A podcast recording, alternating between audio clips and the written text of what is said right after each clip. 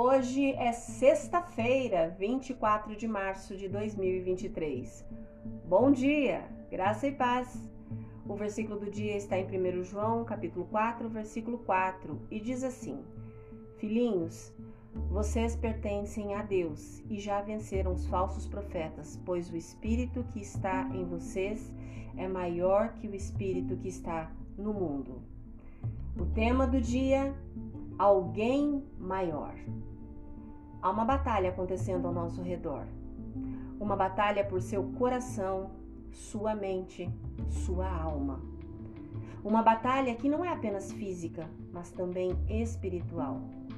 Uma batalha com inimigos literais que afetam o mundo visível e invisível. Atente-se para o que João escreveu.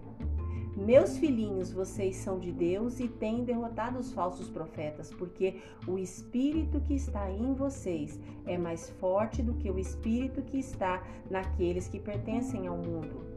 Sim, estamos numa batalha real. Sim, temos um inimigo real. E sim, o reino das trevas está constantemente lutando contra o reino da luz. Mas para aqueles que confiam no trabalho consumado de Cristo, aquele que vive dentro de nós é maior do que aquele que está vivendo no mundo. Temos um Salvador verdadeiro. E essa história está longe de acabar. O reino das trevas nunca prevalecerá contra o reino da luz. Nosso inimigo vem para roubar, matar, destruir, perverter, manipular, confundir, distrair, dividir, incapacitar. Mas Deus é maior do que as dúvidas que tumultuam a sua mente. Deus é maior que os inimigos que frustram os seus planos.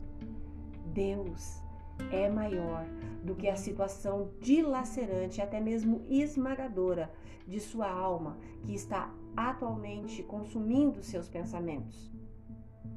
Você pode lutar a partir de um lugar de vitória porque a batalha já foi ganha. Jesus venceu a morte. E agora, enquanto esperamos que outros venham para a salvação e que Deus traga todas as coisas à conclusão sob a autoridade de Cristo, podemos lutar confiantes. Caro amigo, há uma batalha acontecendo ao nosso redor.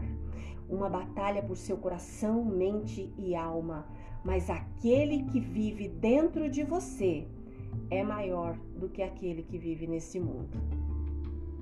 Se você puder, por favor, feche seus olhos, respire fundo e com fé, ore comigo agora. Querido Deus, obrigada por me dares a coragem e a disciplina para te seguir e me manter afastada do mal. Por causa do teu trabalho na minha vida, sei que és maior do que tudo o que luta contra mim. Venceste o mundo e vives em mim. Fortalece-me e ajuda-me a continuar a eliminar os traços de caráter que não estão na tua natureza. Em nome de Jesus. Amém. Deus te abençoe com um fim de semana maravilhoso. Graça e paz. Bom dia!